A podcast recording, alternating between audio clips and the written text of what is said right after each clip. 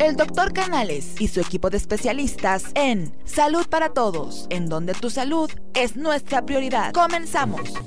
¿Qué tal? Muy buenos días. En un programa más de Salud para Todos Radio Online.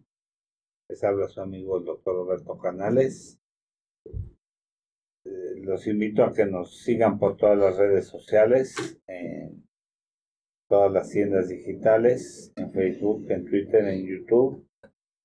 Y soy médico internista y les voy a presentar a mis co-conductores, el doctor Jaime Kleiman, quien es ginecobstetra y hace su sede aquí en el Hospital Español. Buenos días a todos, gracias. Al doctor Gabriel Rojas Posero, quien es eh, ginecobstetra y hace su sede también aquí en el Hospital Español de México. Muy buenos días a todos. Hoy tenemos el gusto de tener a la doctora Alicia Ortiz Rivera. Buenos días. Buenos días. Quien es docente y psicoterapeuta y comunicadora, obtuvo el doctorado en Ciencias Sociales por la UNAM, maestrías en psicoterapia y psicoanalítica por el Centro ELEIA, certificación por la SEP, Sociología del Instituto Mora, es integrante del Consejo Mexicano de Neurociencia y docente en la UNAM de la Universidad Humanitas en las licenciaturas de Comunicación, Psicología y Educación. Especializado en neuroeducación, control de estrés, psicosomática, atención psicológica en crisis, comunicación y derechos humanos, trabajando a nivel grupal en la clínica individual con base en prácticas de mindfulness, especialmente efectivas en caso de estrés crónico, trastorno de ansiedad generalizado, irritabilidad, insomnio, fibromialgia y fatiga crónica, entre otros padecimientos, esto en base a los programas del Instituto Nacional de Psiquiatría Ramón de la Fuente Muñiz. En el centro de Leia, en el Instituto Mexicano de Mindfulness del Departamento de Psicología de la UNAM Autónoma de Barcelona y de Comunicación de la Universidad del Sur de California, USC, y ha sido colaboradora de diversos medios sobre temas sociales y de divulgación científica desde el 2013.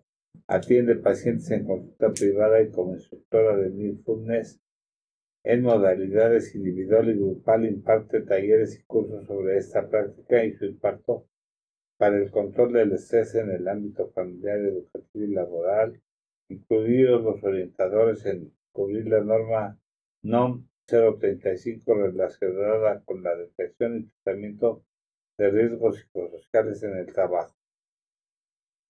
Pues la doctora eh, Ortiz Rivera nos va a hablar de los aspectos emocionales en tiempos de pandemia.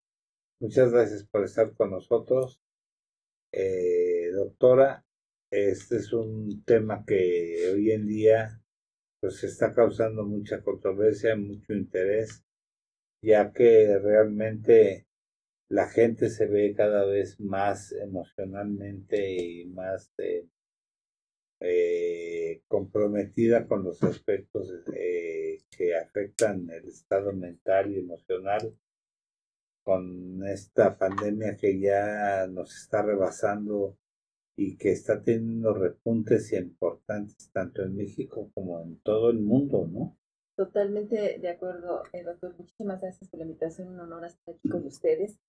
Y precisamente hace cinco días eh, fue el Día Mundial de la Salud Mental, eh, día declarado por la Organización Mundial de la Salud, también como una forma de poner la atención, de visibilizar un tema que pues realmente ha sido, lo ha sido, ha sido un problema grave a lo largo de las últimas décadas aumentándose y que precisamente en este contexto de pandemia pues se ha agudizado y se han generado condiciones en donde pues los niveles también de, daño a la salud mental de las personas en este estado de necesario de, aislamiento, de, de, reclusión, digamos, en cierta forma, pues esto también ha venido afectando la, la forma en que se ha alterado la vida cotidiana.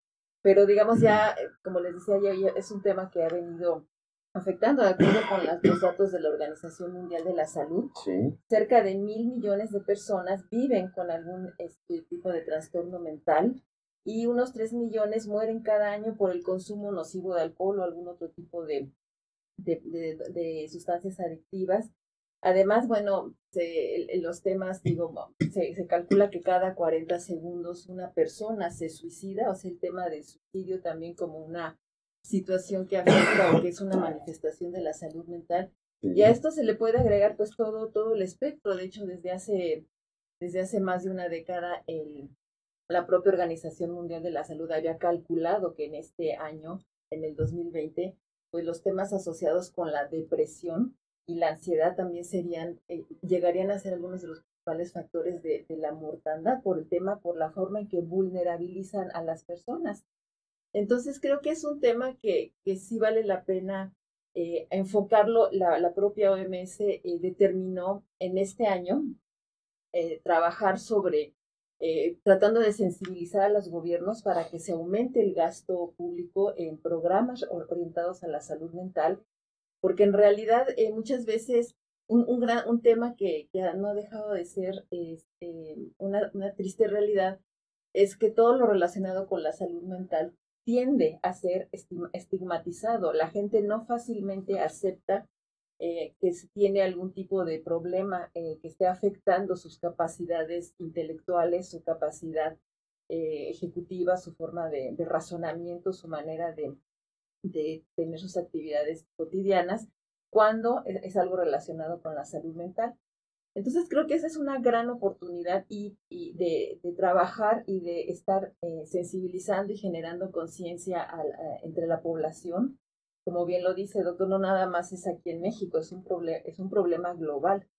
Y que eh, en estas condiciones también, pues hay poblaciones especialmente vulnerables. Por ejemplo, los niños. Es increíble la forma en que ha aumentado la violencia que afecta a los niños, este, datos de la, del sistema que está orientado a la atención de niños, niñas y adolescentes, que es del, la Secretaría de Gobernación, pues estima que en lo que va del año, más de 1.500 niños han perdido la vida eh, violentados por sus propias familias.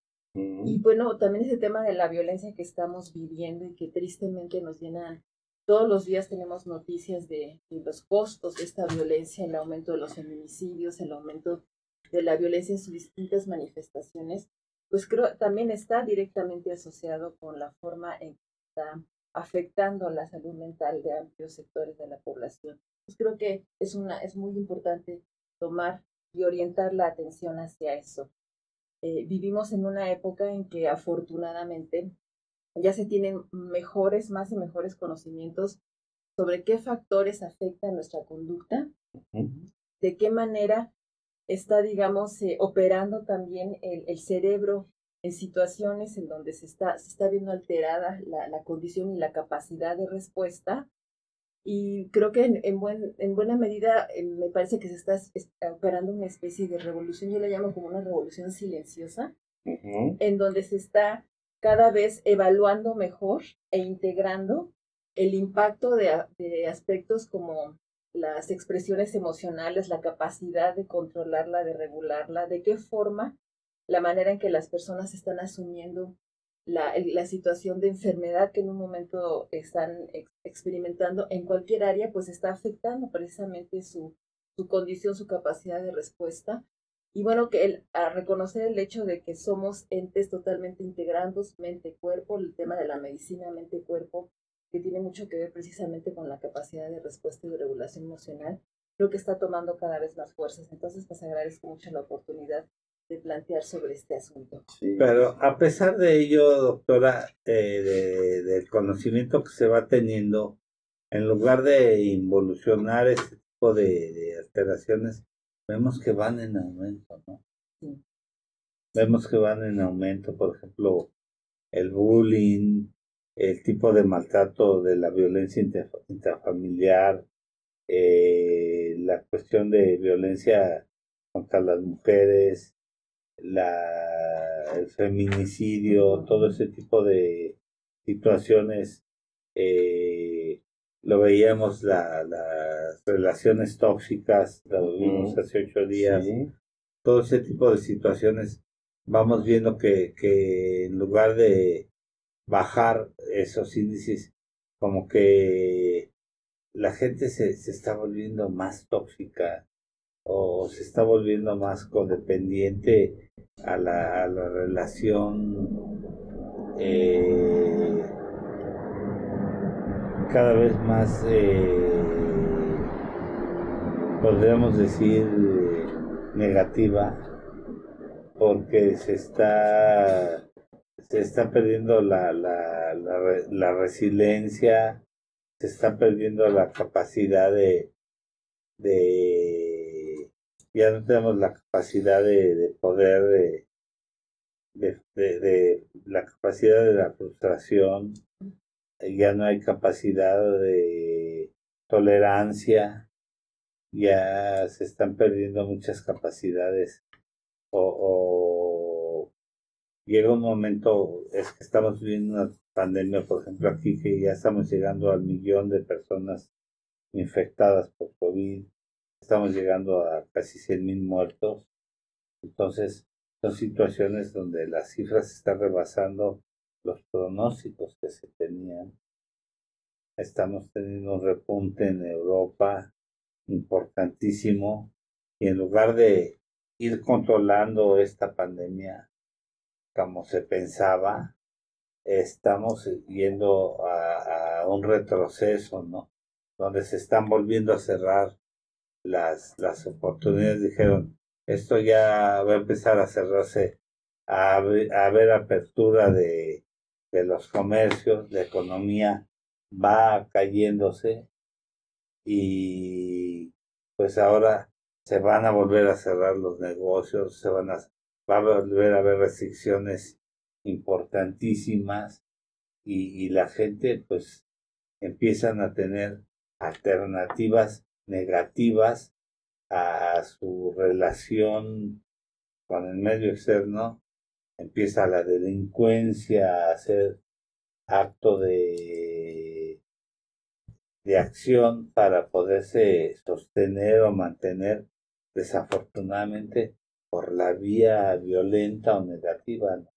Sí, sí, doctor, efectivamente, creo que eh, eh, como uno plantea, bueno, esta situación está repuntando eh, en esta pandemia y creo que por lo mismo eh, sí es eh, particularmente importante que, que, los gobiernos en general tomaran esta atención a esta iniciativa de la Organización Mundial de la Salud de orientar unos mayores recursos, no nada más materiales, sino tener una intencionalidad, un, un diseño de políticas públicas que efectivamente atienda esto.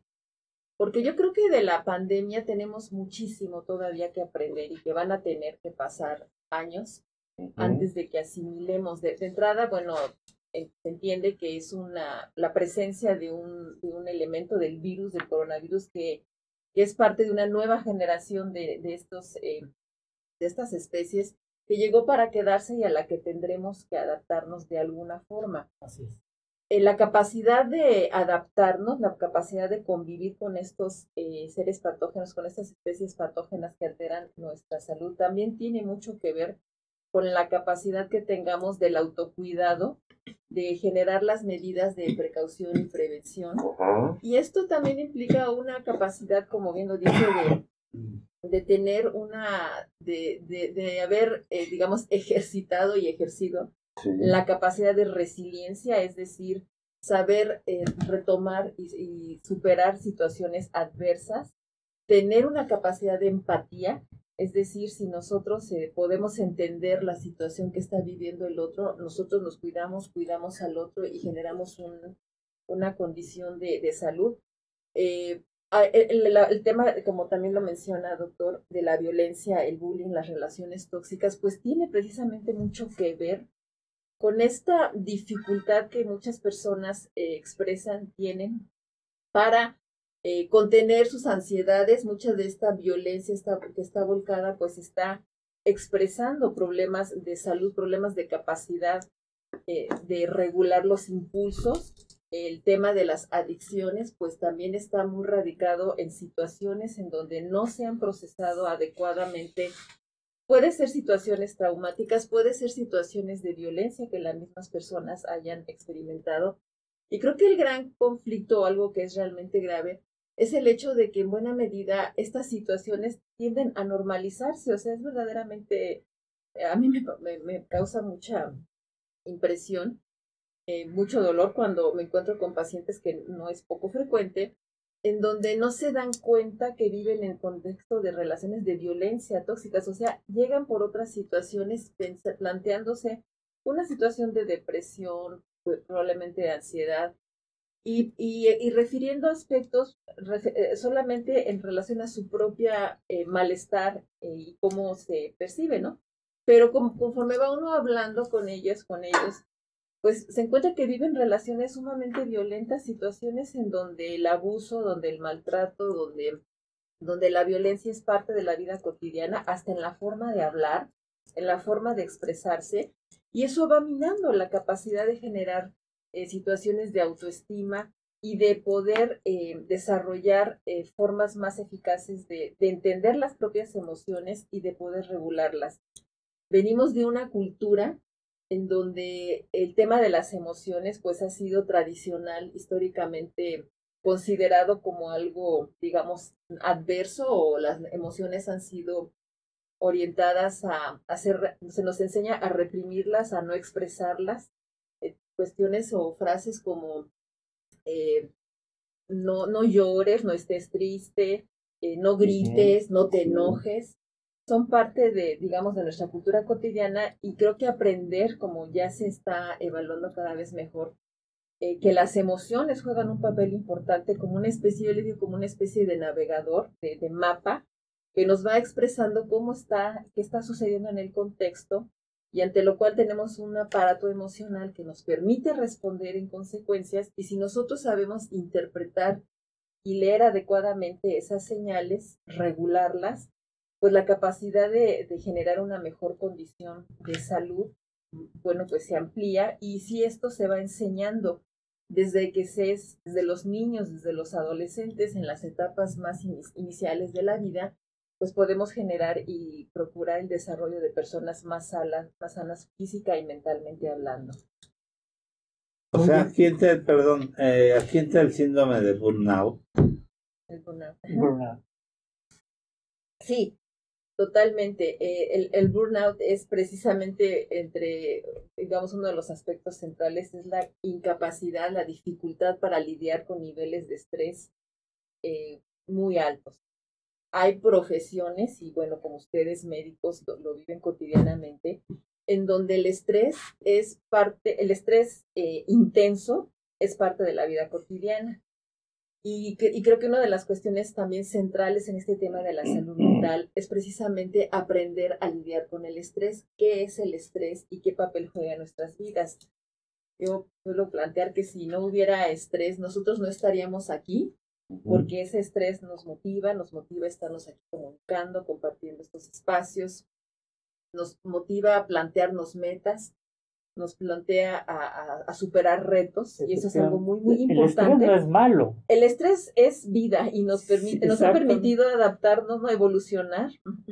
Pero hay que, hay que saber manejarlo. Exactamente. El punto es que cuando está asociado a una a una sensación de que de estar en constante amenaza, de estar sujetos a riesgos ante los que no se, ante los que la mente y el cuerpo perciban que no tienen capacidad de respuesta o que pueden ser en cualquier momento eh, avasallados, digamos, pues se genera una respuesta de tensión negativa, lo que se llama el estrés crónico, el estrés, y que eso ya cambia totalmente las señales que el cerebro le está dando al cuerpo para en lugar de generar una actividad bioquímica que nos permita eh, actuar positiva o proactivamente, nos genera un estado de tensión que tiene una, una reacción inflamatoria muy intensa y que suele estar detrás del desencadenamiento del tipo de enfermedades para las que las personas estemos genéticamente predispuestas.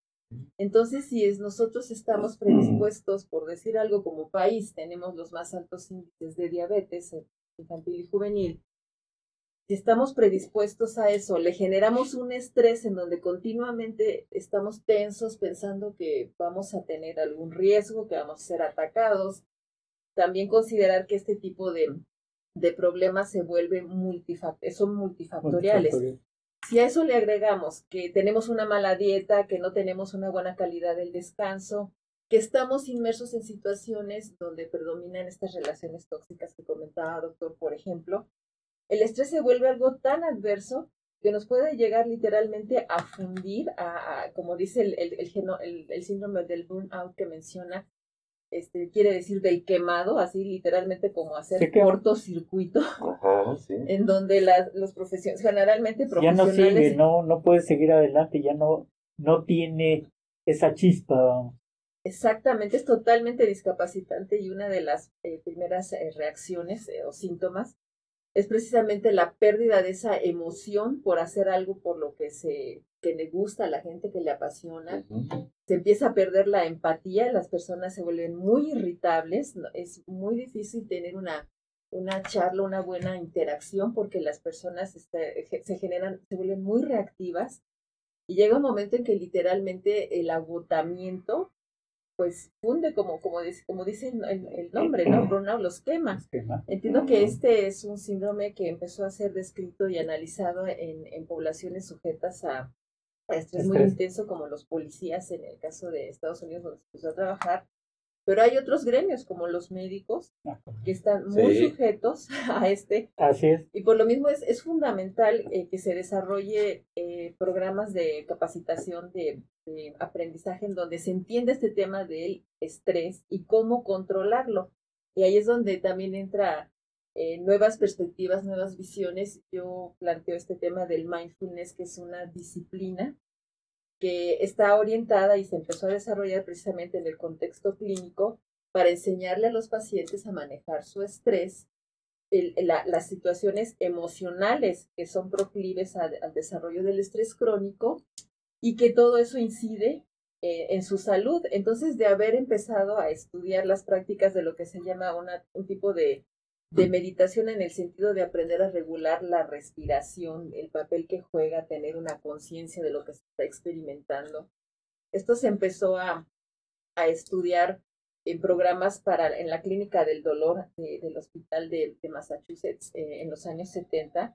Se encontró que cuando las personas lograban tener una capacidad de control en, esa, en ese sentido de conexión con las reacciones corporales y, la, y los aspectos emocionales, el manejo del dolor mejoraba muchísimo y personas que estaban siendo atendidos por otras patologías, este, como el cáncer, como problemas cardiovasculares, como el tema muy, muy crónico de las hipertensiones, de temas de, de salud del sistema osteoarticular, etcétera, presentaban notable mejoría.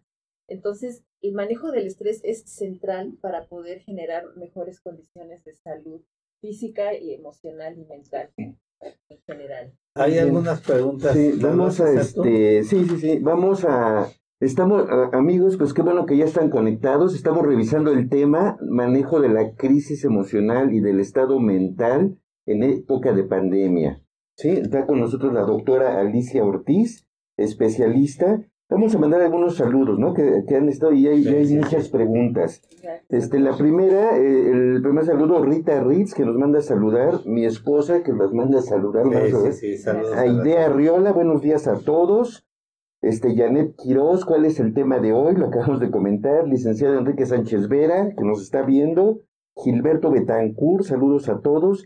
Alex Betancourt también, saludos a todos. Rafael Zabaleta nos saluda desde Veracruz, dice que por qué no invitamos a algún médico residente de los diversos temas del Hospital Español para que platiquen y den opinión para el público. Claro, con gusto, lo tomamos en cuenta. Después, este, y aquí ya vienen las preguntas, doctora. Una de las preguntas es este, dice, pregunta, este, ¿por qué no le damos importancia a la salud mental? ¿Cómo saber si uno tiene salud mental o no?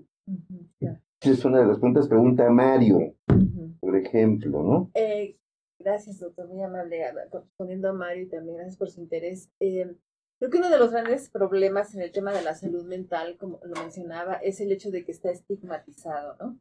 tenemos una perspectiva de nosotros como especie de ser seres completamente racionales, una, una visión muy, muy cartesiana, muy decir, somos, eh, somos mente y cuerpo. El cuerpo puede, es una máquina perfecta que, que puede presentar fallas y hay todas las especialidades que se han desarrollado de una manera increíble, maravillosa para poderlo reparar. Pero a la mente como que se le ha regado, se le ha relegado o se le ha eh, eh, ubicado en otra dimensión en donde eh, estaríamos, digamos, obligados o necesariamente orientados a tener actitudes racionales y en ese sentido, como comentaba, la parte de las emociones pues tiende a ser eh, estigmatizada. Cuando hay una dificultad para ese manejo de las emociones, cuando hay una dificultad para el manejo de los impulsos, cuando se desarrollan conductas difíciles eh, para la interacción social y peor aún cuando se desarrollan eh, estructuras mentales en donde, el en donde la representación de la realidad se ve alterada, digamos, las conocidas como psicosis, pues la idea de que estás loco, estás loca, es un absoluto estigma, ¿no? Entonces la gente cuando empieza a sentir eh, problemas o limitaciones, conflictos con su capacidad de lidiar mental, emocionalmente con el día a día, pues esa idea de estaré loca, estaré loco, eh, genera mucho miedo por el, por el estigma social, por la forma en que se ha venido eh, asumiendo esta parte de la salud y por lo tanto la gente no, no, no acepta, eh, no, no fácilmente acepta todavía la importancia de, participar en procesos psicoterapéuticos para entender qué es lo que me está pasando. Y bueno, la, la pregunta también expresa de que cómo, cómo, cómo se sabe cuando, cuando hay esos problemas, pues digamos la línea delgada que, que divide la, la, condición de salud mental versus la enfermedad o el trastorno es el hecho de que las personas estén sufriendo, tengan una sensación de malestar también hay indicadores este, físicos muy importantes. Es la, se calcula que más del 80% de los síntomas físicos son este producto de la somatización, es decir, de la expresión física de las situaciones emocionales. Entonces, muchas de las, de las consultas que, que se están atendiendo tienen que ver más bien con, con situaciones de alteración emocional y, este, y en ese sentido, pues aprender a, a, entender y a lidiar con esto es parte. Entonces, cuando las personas están sufriendo, es un indicador importante y, esta, y este sufrimiento puede tener también manifestaciones de la, psicosomáticas. Y, y bueno, pues la, la otra parte es también cuando no son las personas, sino el contexto, porque también hay trastornos de la personalidad en donde se generan relaciones e interacciones muy dañinas, eh, como lo comentaban, como decían en, programas pasados, esto de las relaciones tóxicas, en donde son las personas eh, del contexto eh, quienes se ven afectadas. Y estos casos suelen ser más difíciles de tratar porque para la persona que está desarrollando la conducta, digamos, adversa, dañina, antisocial, pues muchas veces no es consciente de eso. De alguna manera es, ha sido una forma de adaptarse que ha desarrollado y que en esos casos, bueno, más bien las personas que son afectadas suelen solicitar la, la intervención para, para tratar este tema de manera especializada. Quiero pensar que, eh, pues haciendo una analogía, esta es una ensalada, estrés, depresión, frustración, este, y todo se mete en el mismo balde, ¿no? Y bueno, pues hay gente que tiende más hacia el estrés, hacia la depresión, hacia la frustración, y eso los lleva algunos al suicidio, como dijo, algunas a adicciones, y la violencia que la vivimos día a día, o sea, yo lo he sentido, eh, vas en tu coche y por este y por cualquier cosa ya se te cierran, ya se te, ya te empiezan a echar bronca, etcétera, etcétera. O sea, que además es peligroso. y, y, también nos puede llevar a enfermedades este, psicosomáticas, la somatización, efectivamente, la paranoia, el, eh, el hecho de ser hipocondriaco. O sea, todo, todo desembocan y, y hay como que flashazos, ¿no? Hay gente que, que puede dirigirlo más hacia un lado que hacia el otro. Y me llamó eh, la atención lo que dijo del umbral al dolor, porque es fácil, básicamente. O sea, se, eh, eh, en, en algunas personas el umbral al dolor es tan bajo que con cualquier cosita, cualquier empujocito ya les duele. Entonces, ese umbral al dolor hay que, hay que subirlo para que pues aguante más. es justamente lo que, de lo que se trata, ¿no? De que aguantemos más, de que, pues, porque estamos, y lo veo así, estamos bombardeados, ¿no? Estamos bombardeados de las emociones de los demás, de las relaciones interpersonales en casa, en el trabajo. Entonces, y, y, y, y eso puede conllevar al burnout, ¿sí? si tenemos en casa que nos está yendo mal, eh, tenemos en el trabajo que nos está yendo mal, en la calle ya se nos cerraron y ya nos pegaron y ya nos está yendo mal. Bueno, pues llega el momento en que uno dice, voy a tirar la toalla y se acaba. Exacto. o sea, depende de un preacondicionamiento, ¿no? Y de, de nuestro entorno, de nuestra vivencia, de nuestra relación interfamiliar. O sea, son muchos factores. Claro, claro. No es, o sea, no es como una receta de cocina. Tú tienes esto, luego entonces vamos a, a tratarlo con, con esta pastilla. Exacto. No es así. No es así. O sea, como dije, es una Ojalá fuera exacto. Dices, tómate una aspirina y te va a curar todo esto. Sí, o tómate este medicamento y te va a curar todo esto. Decía eh, eh, la doctora Culver Rose, eh, que pues, ya, ya falleció, la tanatóloga número uno del mundo, que la gente que llegaba a consumar el suicidio, que no quería dejar de vivir, quería dejar de sufrir. De sufrir. ¿No? Y, y, toda la, y toda la gente que, que ha estudiado mucho la tanatología, este, y, la gente que, que, que de alguna manera ha detenido el suicidio, su intención no es morirse, sino dejar de sufrir. Entonces, en la etapa de esa transición, cuando logran rescatar ese extremo o ese momento de, de, del, del sentir de estas personas, le preguntan qué es lo que desean o qué es lo que están sintiendo en, en, lo profundo de este momento. Y la gente no desea dejar de vivir, desea dejar de sufrir. Y realmente el, el, el decir sufrimiento es una gama que puede ser un hilo tan delgado y tan amplio que es un borderline, o sea, es una frontera entre la vida y la muerte. Sí, y un escape puede ser las adicciones. Exactamente. Las adicciones nos llevan precisamente, yo me voy a evadir de mi realidad y me voy a, a tal droga para que para poner una cortina a esta realidad que tengo, porque la realidad que tengo no me gusta. Entonces ya me voy a otro, a viajar a otra cosa. Sí, y a veces son fugas o escapes a, a, a, nuestras, a nuestra realidad o a lo que estamos viviendo porque no tenemos la capacidad para poder salir de, de nuestro entorno o de nuestra realidad.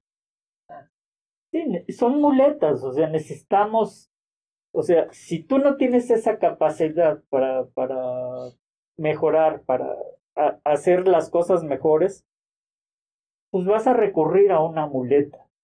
Y esa muleta puede ser el alcohol, puede ser la cocaína, puede ser lo que sea. y te vas a, a basar en eso, ¿sí? Porque va a ser la salida más fácil. Claro, claro. O sea, las salidas, ¿no? Exacto. Puede ser cualquier salida o crear un artificio claro, X. claro. Sí, creo que una de las grandes aportaciones este, desde las O sea, cuando se neurociencias. empieza a enriquecer el programa en el Sí, comentario, ¿no? Sí, sí, lo- sí. Lo empezamos, digo, con la aportación de la doctora, de Jaime, de Gabriel, sí. se empieza a hacer un programa, lo, lo he visto cuando somos eh, pocos, se empieza a, a nutrir el mismo Mm. programa y se empieza a enriquecer. Perdón, doctora. Sí, gracias, doctor. No, al contrario, eh, creo que uno de los grandes eh, descubrimientos o que se ha estado documentando y desde empieza el campo- rating Qué Qué que se ha ido documentando desde las neurociencias. Es, eh, y lo menciono porque es, la, es desde las neurociencias en donde se desarrolla la investigación del impacto de las prácticas de mindfulness en el cerebro a nivel cerebral y conductual. ¿Nos podría explicar lo que es el mindfulness? Sí, por supuesto. Este, es, una, es una práctica, digamos, el mindfulness nace como una observación desde las eh, nuevas tecnologías de que se dispone para conocer de qué manera opera el cerebro. eh, a partir de estas nuevas tecnologías de las que aquí en, el- en el Hospital del Tito tiene grandes avances de la, capacidad técnica de estudiar también eh, se, se, se empieza a estudiar el cerebro de los meditadores profesionales para entender qué es lo que pasa en esos cerebros que, es eso, que, que tienen la capacidad de una gran ecuanimidad, de una gran eh, conexión, de una gran empatía con los demás y de una gran capacidad de generar actividad cerebral asociada con el estado de bienestar, de felicidad, de, de paz, de, de tranquilidad y de, y de, y de un- Equilibrio. equilibrio este, emocionalmente hablando. Entonces esto eh, empieza a, a- a notarse que, que la actividad de la, de la meditación genera eh, la activación de circuitos cerebrales en donde se activa la, eh, la actividad dopaminérgica, en donde hay una mejor sensación bi- bio- bioquímicamente hablando, neuroquímicamente hablando, donde el cuerpo presenta, está en un estado más basal, más eh, equilibrado, en una mejor condición de homeostasis, en donde puede generar una mejor reactividad para procesos como el aprendizaje, como el descanso, como la reproducción celular, como la sanación. El cuerpo tiene una gran capacidad de sanación cuando está en las condiciones adecuadas. Y particularmente se empieza a estudiar esto precisamente en los contextos clínicos donde se nota que la respuesta de un paciente que es atendido en su situación emocional, que es escuchado en su condición humana, en los aspectos que le están afectando en su contexto, presenta una mucho mejor capacidad de respuesta a los tratamientos médicos farmacológicos que aquellos donde no eh, se tiene esta capacidad de conexión humanamente hablando. Y precisamente fue la doctora Kubler-Ross quien, este, quien inició parte de esta observación. Tiene un libro autobiográfico que me pareció a mí fascinante, La Rueda de la Vida, en donde platica, Magnífico. magnífico, ¿verdad, doctor? Eh, donde platica que, que ella, este, por azares del destino, llegó a un psiquiátrico en la ciudad de Nueva York y veía el gran maltrato, la forma tan inhumana en que se trataba a, lo- a los pacientes psiquiátricos, principalmente mujeres. Y ella empieza a aplicar cuestiones tan fundamentales como escucharles, como conectar con ellos, como mostrarles una capacidad de valoración, de atención. Y platica de, un proceso que por supuesto llevó tiempo, pero que cambiando el, radicalmente el- la aproximación al tratamiento de estos cuadros que llegaban a ser tan graves como la esquizofrenia, pues llegó a lograr más del noventa y tantos por ciento de altas en el servicio de psiquiatría en ese hospital de Nueva York y generó toda una corriente de nueva perspectiva, de un tratamiento muchísimo más humanizado, que precisamente ha ido, representó también una re- revolución importante en la forma de abordar los, tras- los trastornos psiquiátricos, al grado de que ahora la excepción es la institucionalización, el internamiento. Realmente se ve que es mucho lo que se puede hacer a nivel contextual en las comunidades para tratar esto. Y les decía que otro de los aspectos que, que también se han Perdón, no sé si respondió a la pregunta no, de sí, es sí, mindfulness, ¿no? Parece que es su hermana Marta Estela Ajá. Ortiz Rivera. Sí. Dice, el mindfulness y la meditación son esenciales para tener una vida sana y funcional. Sí, les decía, responde, muchas gracias, les decía respondiendo a esa pregunta que es, es desarrollar una conciencia, mindfulness. La palabra mindfulness se ha traducido al español como atención plena y es el desarrollar prácticas que nos permitan tomar conciencia de la forma en que estamos eh, reaccionando y experimentando el momento presente. Muchas cuestiones del estrés crónico adverso están asociadas a la capacidad que tiene nuestro cerebro, increíble, pero que a veces se vuelve dañina, de estar anticipando cosas, porque muchas veces esas cosas so- suelen pensarse como adversas, o de estar pensando en situaciones pasadas que fueron dolorosas, que fueron complicadas, o que fueron muy buenas, pero ya irrecuperables y que son el sustento de los pensamientos depresivos. Digamos que estar anticipando situaciones adversas hacia las personas que tendamos a la ansiedad, a la angustia, Sí. o bien estar pensando en situaciones ya pasadas, pérdidas, etcétera, pues nos hace tender hacia la depresión. Entonces, el mindfulness eh, orienta a que las personas se, se, se fundamenten o basen eh, su capacidad, su capacidad de respuesta en lo que están experimentando en el momento presente. Y eso eh, se ha documentado, les digo, desde las neurociencias, fomenta una, una capacidad del cerebro que es la neuroplasticidad, en virtud de la cual se pueden integrar o reintegrar, porque el cerebro tiene una capacidad de autodiseño, digamos, de autoformateo, por decirlo de alguna forma, para tener una mejor respuesta a las situaciones que se están viviendo. Entonces, eh, uno de los eh, puntos que, les comentaba es que se ha documentado que desde eh, que esta etapa llamada del neurodesarrollo, que es la infancia y la adolescencia, en donde es todo un proceso de maduración de las estructuras cerebrales, de la integración de los circuitos, pues es ahí también donde vamos a aprender cómo lidiar con la vida, cómo ahí también se van a desarrollar mucho las capacidades de resiliencia o no.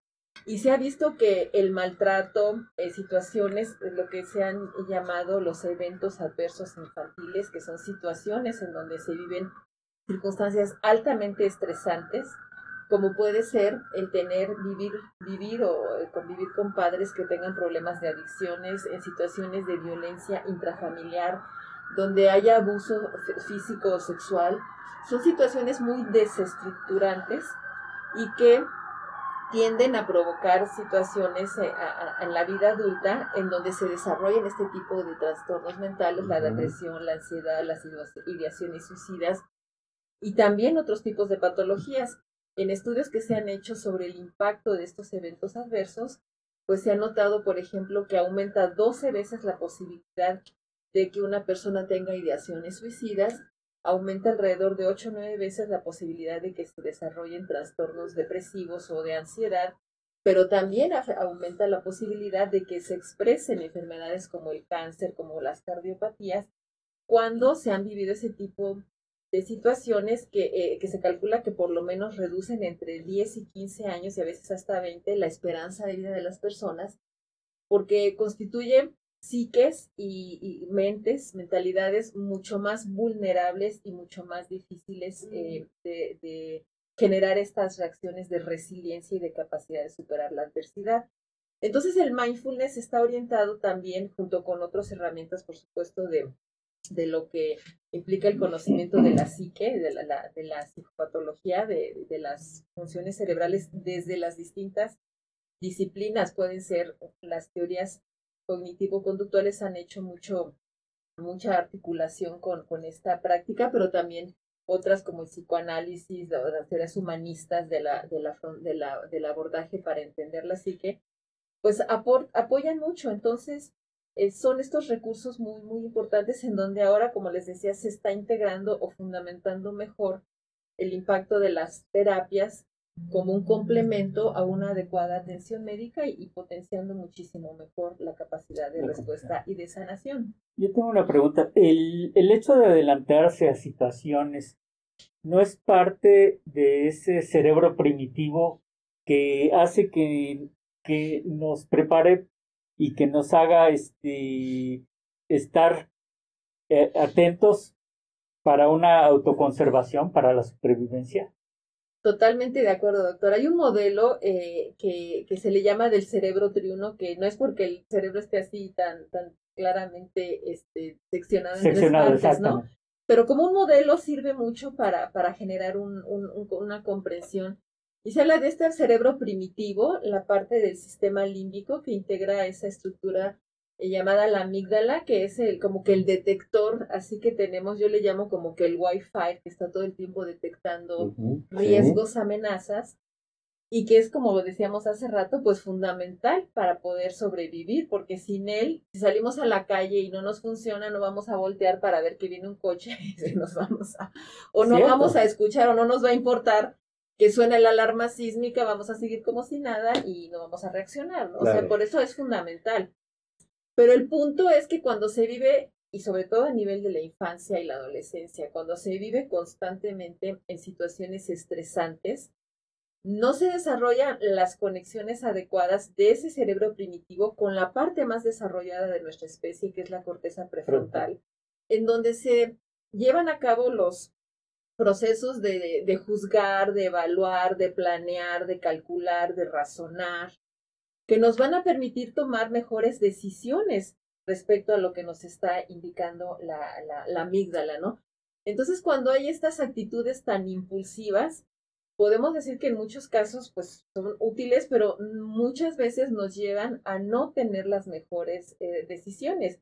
No es lo mismo si yo tengo una, si yo tengo una hiperactivación de esa zona, que es lo que pasa, como les decía, cuando se viven situaciones adversas, queda hiperactivada esa zona con una, una buena conectividad y cuando eso sucede, pues se tienden a, tomar eh, decisiones y conductas demasiado impulsivas que no necesariamente son las mejores. Si ahorita sonara, por decir algo, la, la, la, este, la alarma sísmica, toquemos madera para que eso no suceda. Pero este, una persona con una buena conectividad, pues trata de organizarse, de salir ordenadamente, de, de, irnos cuidando los protocolos de, de reacción y una persona que no ha logrado tener esa conectividad y esa capacidad de control, bueno, pues sale despavorida, puede lastimarse, puede lastimar a otros y no es precisamente la mejor. Entonces, efectivamente, doctor, parte de, de estas disciplinas lo que buscan es entender cómo se está reaccionando desde ese cerebro primitivo que es parte de nosotros y gracias a él operamos muchísimo, pero también se le ha llamado el secuestro de la amígdala cuando operamos básicamente en eso y no necesariamente es lo más sano. O sea, en una forma no racional. Exactamente, exactamente, exactamente. Hay cantidad de preguntas, creo, ¿no? Sí. Y hay saludos también. Eh, la están escuchando desde Houston, la doctora Chris Austin, desde Houston, la eh, maestra Diana Tepepa de Morelos, Anita Casas, Bárbara Ramírez. Eh, ahí hay una pregunta aquí, Enrique. ¿Cómo puedo tener más paciencia con mis hijos? Me desespero mucho, les he llegado a pegar. Mi paciencia es poco y hasta me tienen miedo. Eh, y bueno, eh, con respecto a, nuestra colaboradora, la doctora Maru Ramírez, es Día del Trabajador del Sector Salud. Eh, saludos a todos los colegas del sector salud. Saludos de Saludos, Maru. Saludos. Marco Antonio. Marco Antonio que nos dejó aquí este esperándolo. Saludos, que se la pasen bien. Y a todos los compañeros del sector salud eh, y a Maru Ramírez y a todos sus este, compañeros de ahí del del Centro de Especialidades Diabéticas, les mandamos un afectuoso saludo. Y hay muchas preguntas. Mira, aquí hay una pregunta de Federica, dice que es la primera vez que nos eh, está viendo, le agradecemos y que le está gustando mucho el programa. La pregunta de Federica es, ¿creen que la tecnología en la que estamos inmersos y más hoy por la pandemia tenga que ver con la depresión o las enfermedades mentales aumenten? La tecnología y la tecnología. Híjole, creo que, que el tema de, de, las tecnologías es, es crucial para saberlo entender y manejar para poder este, hacer el mejor uso de ellos. Exactamente, yo digo que, que, una, que una tecnología pues es como, como puede ser una navaja o un bisturí, ¿no? Con un bisturí bien manejado, con maestría, con capacidad, hace maravillas. Bueno, esas neurocirugías, esas cirugías que ustedes desarrollan en, en, parte del sistema reproductor, o sea, es una maravilla. Son una maravilla, pero con un bisturí puede asesinar a alguien. Con un bisturí le puede cortar a alguien la yugular, lo puede herir. Entonces no son las tecnologías o los instrumentos en sí, sino el uso que se haga de ellos.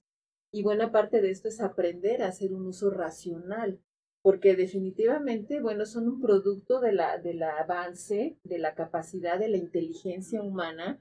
Vaya, ahora resultan ser una de esas que, han emulado, digamos, han, están representado en buena medida algo de la forma en que funciona nuestro cerebro, la llamada inteligencia artificial que está avanzando de una manera impresionante. Pero hay aspectos que nunca van a ser eh, sustituidos porque tiene que ver precisamente con esa capacidad, esa forma subjetiva en que representamos al mundo, en que leemos y entendemos las emociones y todo esto genera una reactividad. Y vuelvo al punto que entender eso es lo que nos va a ayudar a tener un mejor uso de los recursos y, y no a verlos como enemigos, porque el tema no es la tecnología en sí. Gracias a las tecnologías se ha democratizado muchísimo el conocimiento, la capacidad de integración social, la capacidad de interacción. Y no se diga en este contexto de pandemia, pues gracias a esas tecnologías estamos pudiendo desarrollar, llevar adelante con todo lo que las dificultades que implica, pero también eh, respondiendo los temas de la atención educativa, las clases, todos los procesos de formación, en muchos casos, la atención médica pues también ya se está dando vía remota, aprovechando, digamos, lo que se puede aprovechar, que es bastante. Entonces, resumiendo, digamos, el problema no son las tecnologías, sino cómo las estamos utilizando, cómo, nos estamos entendiendo, sí.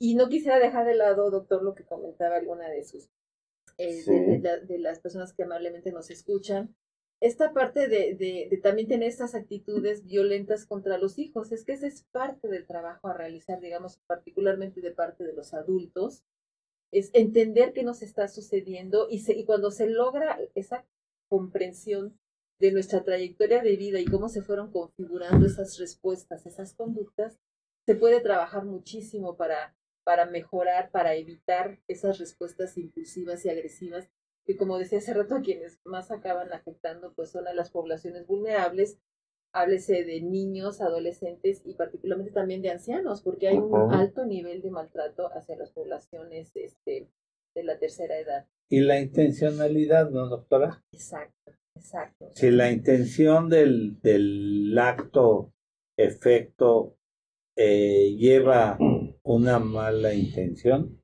claro. puede causar daño.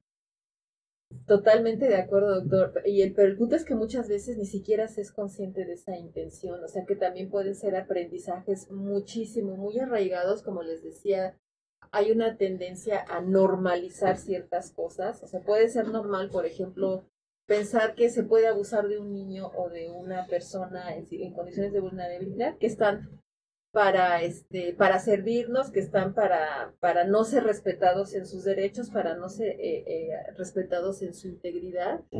Y puede verse como muy normal no que, que haya abusos de poder que haya abusos de del uso de recursos que se que se diga aquí se hace lo que yo digo y no tomo en cuenta la opinión de la gente que se tomen eh, condiciones en donde se está realmente abusando. El, el, la violencia hacia los niños hacia los adolescentes hacia las demás personas pues es una forma abusiva de ejercer algún tipo de poder.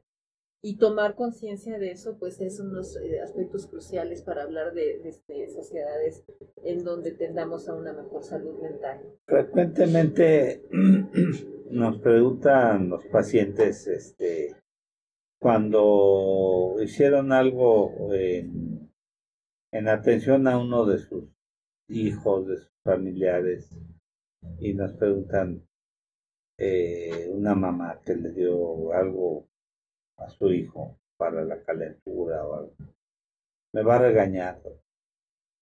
Y yo digo que un acto hecho con amor, con un eh, acto con una buena intención, carece de culpa, ¿no? Yo siempre he dicho que la culpa existe cuando la intención va encaminada a hacer daño.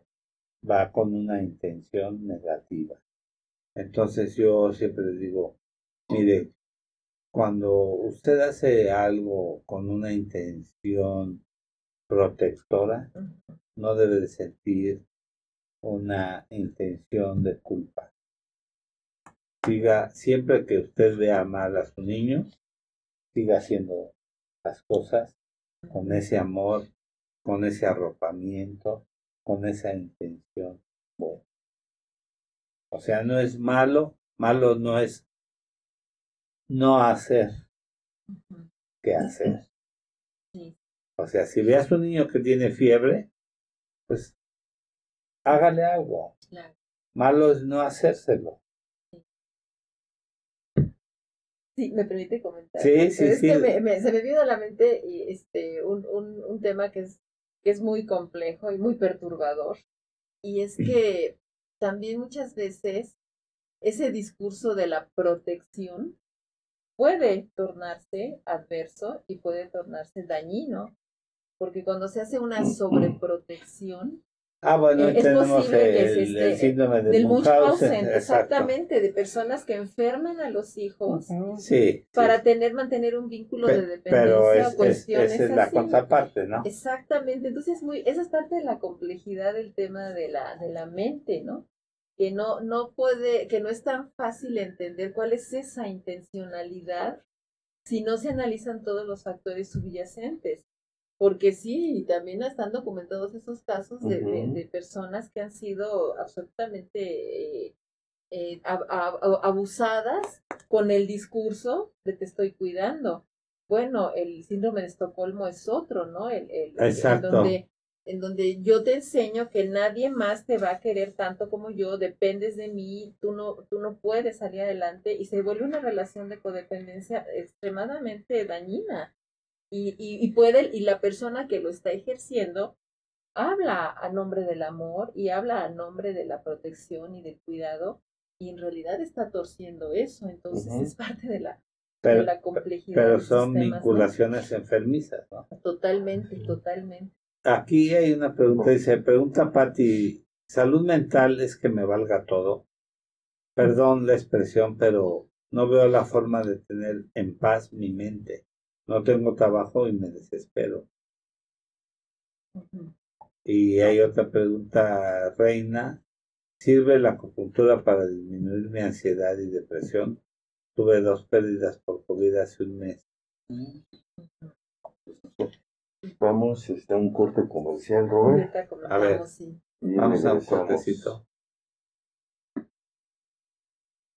Me gustaría tomarme unos minutos para hacer énfasis en lo importante que es mantener un peso saludable, ya que, como nos lo ha confirmado la pandemia, aquellas personas con sobrepeso u obesidad siempre estarán más expuestas a cualquier tipo de enfermedad. Es por ello que es importante recordar que nunca es tarde para mejorar nuestros hábitos alimenticios y podemos empezar con pequeños cambios que traerán grandes diferencias en nuestro organismo y nuestra vida como los que ofrece Nútrete. Nútrete es un proyecto que dos maestras en nutrición han impulsado, facilitando sus diferentes productos para que cualquier persona que quiera cambiar su vida los pueda adquirir. Te invitamos a conocerlos. Visita sus diferentes redes sociales. Instagram, arroba Nutret-MX.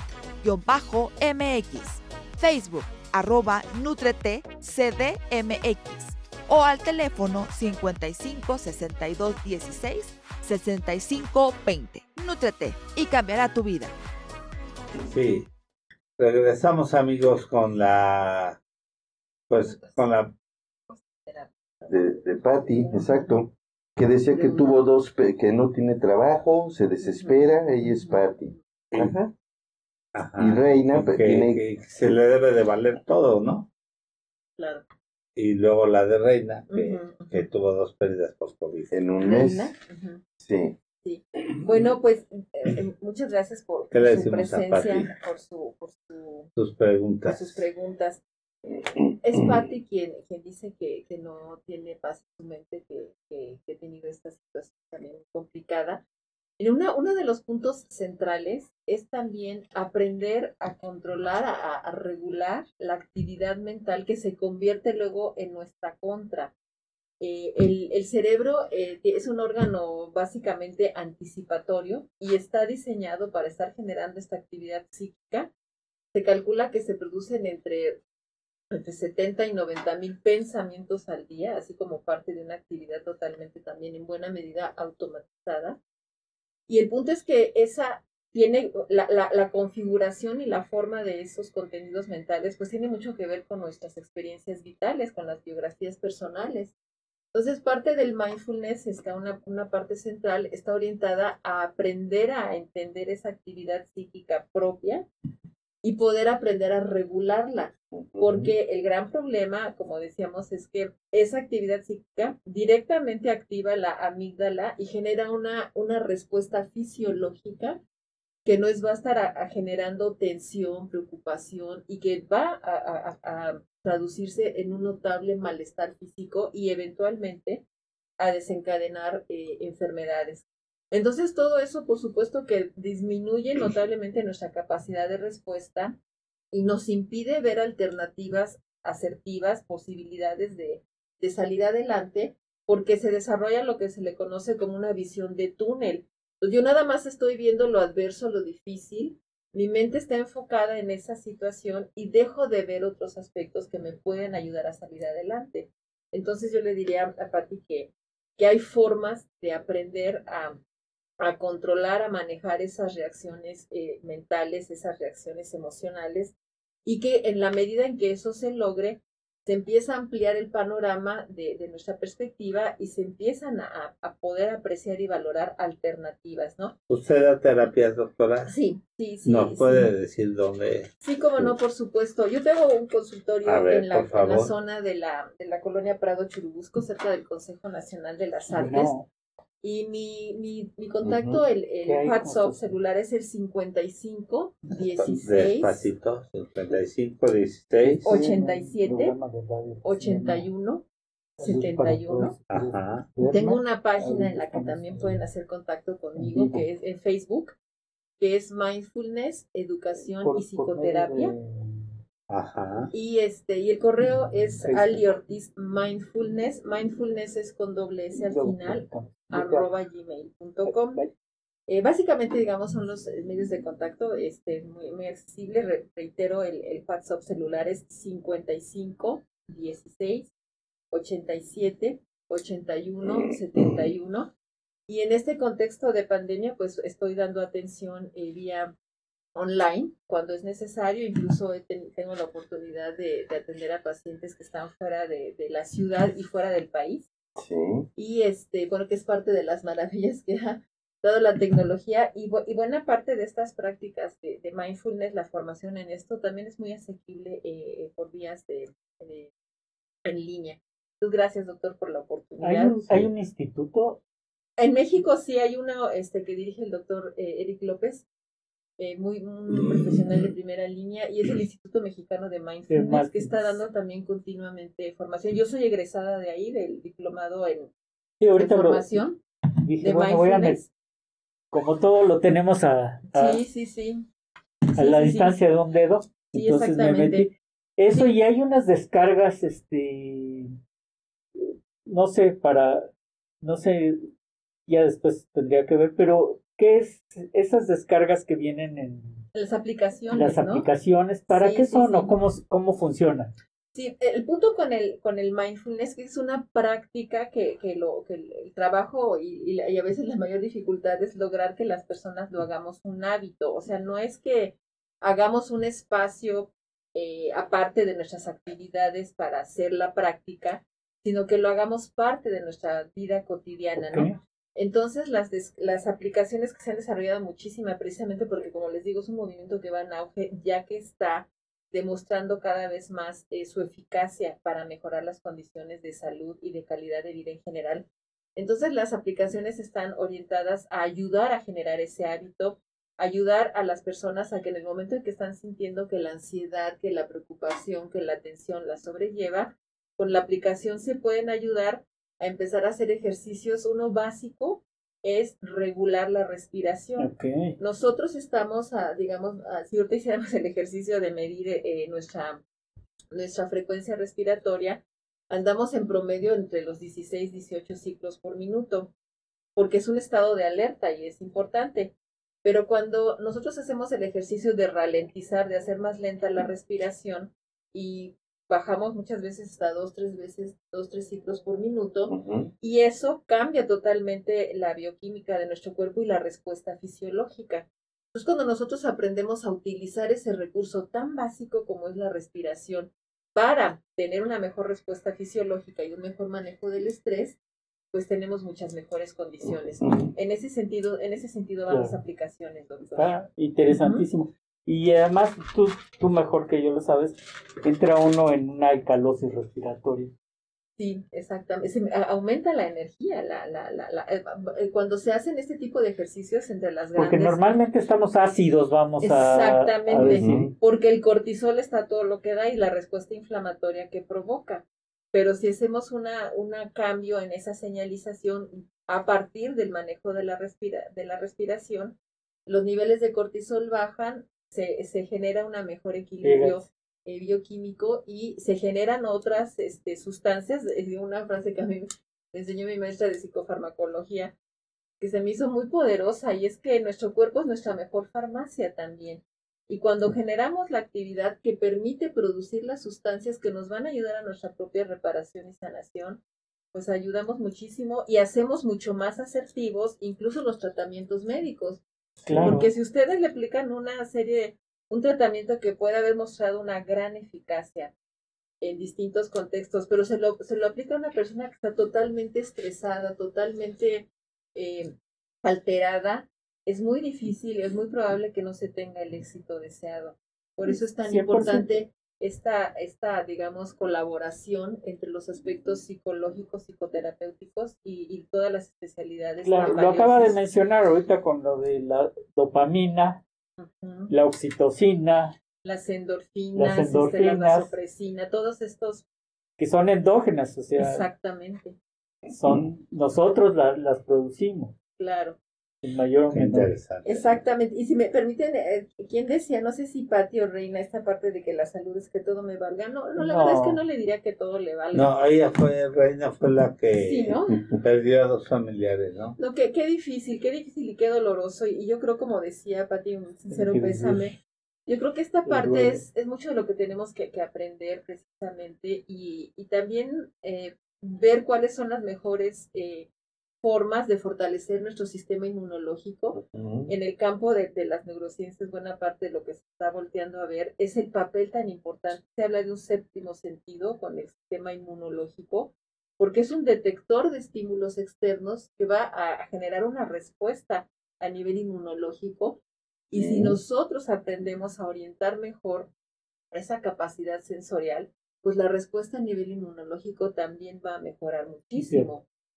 O sea, podemos decir que Mindfulness nos ayuda o nos enseña a poder orientar, a enfrentar todo este tipo de situaciones. A partir de nuestros propios recursos físicos, emocionales y, este, intelectuales, ¿no? Es a partir, digamos que es una forma de, de generar una capacidad autoprotectora para ayudarnos también, ayudar a los médicos a que nos ayuden mejor, porque muchas veces es, muy complicado apoyar a un paciente que no entiende cuál es la situación emocional que lo tiene en una situación tan adversa y que le hace muchas veces hasta volcarse en contra del médico. Creo que uno de los grandes eh, crisis que hemos vivido es que también los médicos están siendo sujetos de una gran violencia o de una falta de comprensión. Tenemos movimientos que, que han estado este, reclamando por parte de los médicos una condición más digna de su trabajo, porque los pacientes no están entendiendo su función tan valiosa y tan importante, y muchas veces en este pensamiento mágico de que a mí me va a curar una medicina y el médico me tiene que responder, yo no sé cómo porque para eso le pago, O sea, ese tipo de, pensamientos en realidad no está mostrando una empatía hacia el, hacia el profesional de la salud, ni está mostrando una conciencia de lo que me está sucediendo.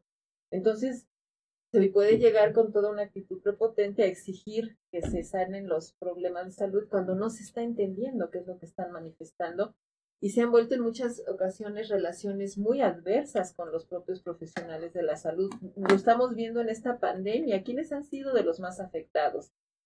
Enfermeros, médicos que andan en las calles y que de pronto se ven violentados. Eso es verdaderamente dramático. A mí me parece que habla de una gran inconsciencia y de una falta de sensibilidad y de valoración de la, del papel tan importante que hacen los profesionales de la salud.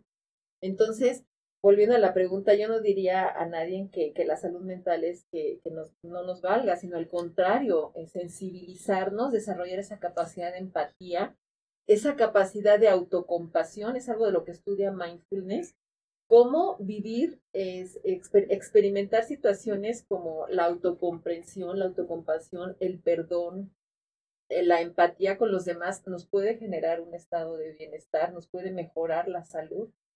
Dejar de vivir en un estado de enojo, de frustración, como mencionaba en un momento, tener conciencia de eso y la forma en que está operando nuestro cerebro ante estas circunstancias es algo que ayuda a mindfulness, está orientado a eso y a darnos nuestros propios recursos para poder eh, activar esas capacidades de, resiliencia, de, superar las adversidades. ¿no? No, no es que nos valga, al contrario, ¿no? Que nos sensibilice. No, y hay que, hay que vivir el duelo, es parte normal y natural de, de, la gente. O sea, no le vamos a pedir a esta persona que perdió un familiar, dos familiares, pues que, le vaya, que no sienta nada. No, claro que Obviamente somos humanos, tenemos que vivir el duelo y yo creo que es parte, es parte de, de, de recobrar la, esa resiliencia. Totalmente de acuerdo. Saludos a, a Gremly Cruz, eh, que es nuestra gran colaboradora y ha venido a compartir con nosotros. A Guadalupe Cavieres, eh, a Sonia Martínez, a mi hermana Teresa de Jesús, que nos está escuchando.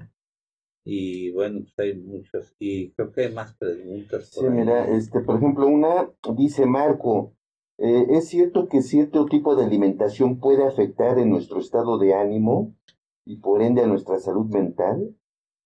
Totalmente de acuerdo. Han hecho estudios interesantísimos. Hay investigadores, en, eh, particularmente de los más recientes que he visto en Australia, eh, pero bueno, que aplica para cualquier cultura, en donde se ha visto que, que las personas que están sujetos a una dieta no balanceada extremadamente rica en, en, carbohidratos, en azúcares, afecta desde la gestación, o sea, puede predisponer a, una, a problemas de, obesidad o de, o de daño en el desarrollo, pero sobre todo también en el estado de ánimo. O sea, eh, estudios que se han dado seguimiento con niños y con sus mamás y, en donde hay un alto consumo de los conocidos como productos chatarra, y de mala calidad alimenticia, se ha visto con el paso del tiempo que desarrollan mayores problemas de déficit de atención, mayores eh, dificultades para las capacidades de concentración, más irritables, más difíciles para el control de impulsos, y más bajos en omega 3. Exactamente, o sea, una dieta está totalmente asociada. Por eso también eh, reitero en esta importancia de la, del trabajo complementario, porque es muy difícil sacar a un paciente de la depresión cuando no nos damos cuenta qué está comiendo y cómo se está relacionando con la alimentación o de la ansiedad, porque también una mala dieta predispone y no permite que esas capacidades físicas propias pues se potencien porque uno mismo las está bloqueando con una mala dieta con malos hábitos, por ejemplo, el sedentarismo, que es algo que hay que poner la atención porque en este contexto pues estamos obligados a estar mucho tiempo encerrados frente a la computadora y el cuerpo está diseñado para moverse. El cuerpo genera una gran capacidad y una gran... o sea, el este, sedentarismo, ¿no? El sedentarismo es terrible y con una mala calidad de sueño. Entonces, todo eso predispone muchísimo a, a- a los problemas del estado de ánimo. Cuando uno tiene un paciente así, tiene que ver cómo está durmiendo, cómo está alimentándose. sí. Pero digo, este, pero pues sí es bien rico el chocolate y un dulce, ¿no? Y, eh, Totalmente de acuerdo. y con eso nos sentimos felices. No, y dirían, dirían los, este, eh, lo- en los anuncios, todo con medida, ¿no? Ajá, todo sí. con medida. El punto es cuando se empiezan a tener una relación ansiosa, obsesiva con la alimentación. Y hay, y hay algunos alimentos que sí definitivamente pues no son tan, tan este, recomendables, pero no es anular esos consumos, es modularlos y tener una buena relación y, un- y hacerlos en los momentos oportunos. Sí. Pero si se hacen relaciones o, o sea, consumos ansiosos, ansiógenos, este, compulsivos, o ya porque después estoy así, me voy a estar. No, y por ejemplo, de tú le das chocolate a un niño y es de cuenta que le metes una pila en las noches Sí, y, y no, no se te duerme. Claro. Entonces tiene problemas y trastornos de sueño y ese es un niño que en lugar de dormirse a las 8 o 9 de la noche, que debe de ser su tiempo, se duerme a las 1 o 2 de la mañana y después tienen trastornos ahí en su ciclo biológico de, de- del sueño. Y, y yo las personas, frecuentemente nos llegan personas que tienen trastornos emocionales, que tienen trastornos de ansiedad y no duermen bien. sí. Y yo les digo, tienen que dormir bien. Una cosa es la depresión, otra cosa es no dormir bien. ¿Quieren ver a alguien mal? Que no duerma bien. Claro, claro. Y, No, no carga pilas. no, y una de las cosas que les afecta mucho y que les preocupa mucho es, no me voy a hacer adicto a las pastillas. Y que les digo, Eso es parte usted de, tiene de que melatonina. dormir bien. Sí, tiene que regular su ciclo de sueño, hay inductores de sueño, pero quiere estar mal, Sí. no duerma. Quiere ver a alguien mal en la calle, Que no que esté irritable y eso, una persona que no duerme. Claro, doctor. Duerma bien, Sí, claro. siga las indicaciones, no se va a hacer adicto, va a estar bien y va a andar bien en el día. Claro. Es muy importante. Claro, doctor, si me permite también volviendo a, lo- a la, a la pregunta que nos hizo el doctor sobre lo de la alimentación y el estado de ánimo, también si le enseñamos a los niños a asociar que sus ansiedades, sus enojos o sus situaciones se van a curar o se van a abordar dándoles papitas, chicharrones o dulces o azúcares, que son lo que pues les vamos a ir construyendo una mala relación con la alimentación y pueden desarrollar trastornos también que, que que estén básicamente eh, relacionados con, con malos hábitos alimenticios, ¿no? Entonces es crucial definitivamente y también afortunadamente pues ya se está documentando la Sí. relación alimentación, estado de ánimo, sueño y movilidad física. No necesariamente hay que irse a correr el maratón, pero sí de estarse continuamente este, moviendo, porque el cuerpo fue hecho para moverse, nuestra especie ha tenido que estar este, moviéndose, y lo peor que le podemos Pues ya, ya le hacer es cerraron la alberca ahí en el Sí. Ah, ahora sí que buscar la ¿no? forma de, de, Pero, este, pero el ejercicio eh, es un eh, es un eh, creador de dopamina intrínseca y eso de de endorfinas. de- Sí, eh, y el sueño, eh, el sueño es algo muy interesante porque hay este mayor cantidad de melatonina y, y de neurotransmisores que efectivamente si no hay sueño hay depresión, ten- entendiendo como depresión no un estado de ánimo, sino un problema a nivel de neurotransmisores también. en los que es un el problema es eh, bioquímico más que de sentimientos, ¿no? Y Yo Claro. creo que eso es importante este transmitirlo, ¿no? Porque eh, yo puedo yo puedo este sentir la pérdida de mi perro porque pues es normal, se murió el perrito, la, la- y bueno, puedo estar deprimido entre comillas. Pero una cosa es estar deprimido y otra cosa es estar eh, con un sentimiento bajo, que no es lo mismo. Si me permite, doctor. Adelante, por favor. O sea, es que el punto es que es una interacción tan compleja que sí pesa, digamos, el aspecto emocional, mental en la reacción física. 100%. Entonces, eh, sí efectivamente hay una alteración en, en los aspectos eh, de neurotransmisores, en la bioquímica, en la neuroquímica, pero está estrechamente relacionada con la parte emocional. Por eso hablaba de la importante complementación o trabajo multidisciplinario, porque pues lo que sí se ha visto es que siendo los fármacos un gran apoyo y una gran avance, pero también se ha visto que no son la solución y no pueden serlo a largo plazo si no se trabaja los aspectos emocionales y psíquicos que están asociados a esos estados de ánimo. O sea, con un antidepresivo no, puede no salir voy una a... crisis, pero luego se tiende a hacerlos como dependientes, como de que vas a tener que tomar antidepresivos de aquí para el resto de Exacto. días, y eso Eh, es anular las capacidades. Y eso es muy importante, ¿no? Porque eh, estamos acostumbrados a que si nos duele el dedo, tomamos esta pastilla para este dedo. Si estamos deprimidos, tomar Exacto. antidepresivos. Pero sin un cauce, sin una reglamentación, una guía Y una comprensión com- de lo que está expresando la enfermedad. y el manejo, y el manejo más que todo multidisciplinario. Disciplinario. Totalmente de acuerdo. Que creo que eso es muy importante. No agarrar y decir, bueno, si estás con depresión, si estás llevando un duelo, ok, te vamos a dar antidepresivos, pero saca lo demás. Claro, Y eso es muy importante, hacer Sí. esa terapia, exactamente. hacer esa catarsis, vamos. Sí, porque si, si se quiere a un paciente deprimido curar con puros antidepresivos, no, es bueno el pronóstico. No, Hay que tener la psicoterapia necesariamente. Y eso ya está también. Claro, y, y- lo que yo en alguna ocasión y hemos mencionado, que la depresión tiene dos partes, Ujú, la depresión y la ansiedad. ujú. Que hay que tocar el punto de la ansiedad y hay que tocar el punto de la depresión y hay que dar psicoterapia, lo que usted dice. Entonces, si no se tocan los, los- las vertientes, el paciente no se compone.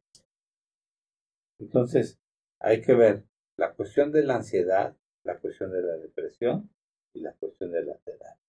Totalmente Por eso es lo que decía Jaime con mucho, acuerdo. con mucho atino, es que esto es multidisciplinario. O sea, el paciente no se va a curar por obra con una pastilla, con un. Santo, sí, no, no, no, no, es que además debe ser arropado, por, hay, hay que inmiscuir a la familia, porque el paciente por sí solo no va a salir adelante. Entonces es muy importante que, que, que la familia esté inmiscuida con el tratamiento eh, y con el apoyo al familiar. Porque la medicina puede ser la mejor. Puede ser la más cara, Mm. pero no es eso todo. Es como ayer me preguntaban, oiga, la insulina que está usando mi papá es buena. Le dije, mire, no es tanto la insulina, sino es la manera de usarla. Yo tengo pacientes que están usando insulinas de la marca X, que son carísimas. Pero tengo pacientes que están usando insulinas de una marca muy económica y están perfectamente controlados. Pero son pacientes disciplinados, que llevan su dieta bien y que están, mire, llevan años con su glucosa bien. Entonces, tiene mucho que ver cómo el paciente sea ordenado, Claro. Cómo el parte, ¿no? paciente sea, y ahí ya no es cuestión de dinero, ya no es paciente de, de, o sea, ya no es cuestión de que el paciente se compre una medicina muy cara o muy barata, sino es cuestión de que el paciente sea ordenado o no. por cierto, está aquí viendo el programa uno de los representantes de, de las insulinas y que, que es, es, una que distribuyen unas muy buenas insulinas, pero la competencia ahora de insulinas es, tremenda. Todas sirven cuando son bien usadas. Claro, claro. Pero, o sea, hay que saberlas usar. Claro. Hay una pregunta que ya nos hicieron dos cibernautas diferentes y dice, doctora, este, ¿un bebé o un niño puede estresarse y cómo puedo saber como padre? Pregunta Mariana y Marco. Pues bebé? crucial, ¿eh? Es que uno, algunos de los estudios que se han hecho más este, impresionantes y apasionantes es ver la forma como se sincronizan las actividades cerebrales de padres, particularmente madres y bebés. Entonces, si una mamá está estresada, el bebé va a estar sincronizado en esa, en esa forma de activación cerebral. Sus circuitos neuronales van a estar orientados a la atención, al miedo, a la, a la perspectiva del riesgo eh, del, del un desarrollo muy alterado. Y tiene mucho que ver con ese contexto. Si está viviendo en un contexto en donde se está experimentando maltrato, violencia y y los padres son este o los cuidadores primarios son fuente de esa violencia va a estar el bebé alterado. Entonces muchas veces este vemos a bebés que están muy, muy, muy llorosos, enojones. O sea, lo que tienen los bebés, los niños, es que no han desarrollado todavía, porque es parte de nuestra naturaleza humana, tener un proceso muy largo de neurodesarrollo, aproximadamente las dos décadas. Neuroplasticidad. Exactamente. Eh, si vemos a un bebé irritado, él está tratando de expresar algo que le está generando un malestar, pero que no tiene el desarrollo, la madurez cerebral adecuada todavía para poderlo expresar.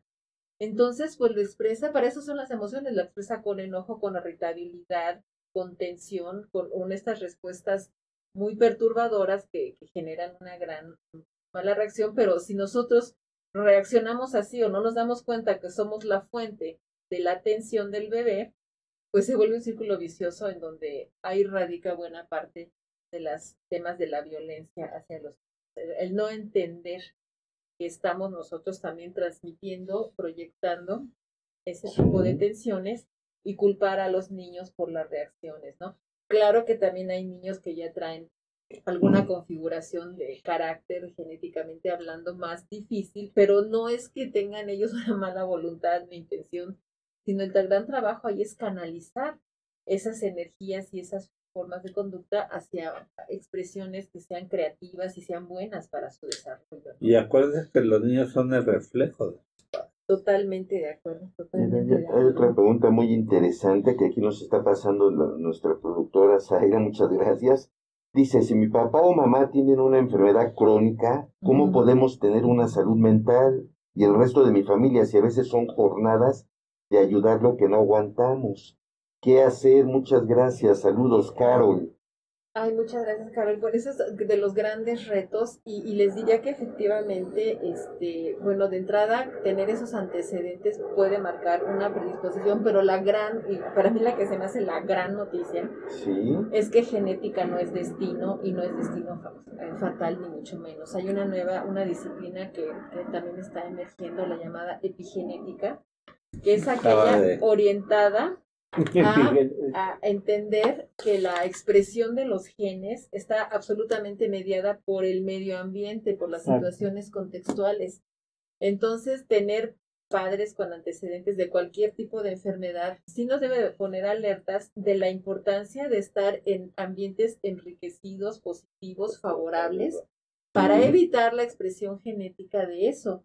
Entonces, en este contexto, en realidad, de, verdad, prácticas como el mindfulness, como la meditación, como el tener este tipo de conexión, las psicoterapias, todo este, este gran este, abanico de alternativas para atender las situaciones emocionales, ayuda muchísimo, porque nos hace este, eh, ser conscientes de que en nuestro medio ambiente está retroalimentando estas expresiones patológicas. Los temas de las psicopatologías en particular, pero en general del tema de la enfermedad, también suelen ser expresiones sistémicas en la familia, o sea, en la familia se generan las muchas veces las condiciones o en las comunidades, ¿no? En donde se están eh, predisponiendo y, y, procurando cierto tipo de, de, conductas que pueden ser adversas para el propio, para las propias personas, ¿no?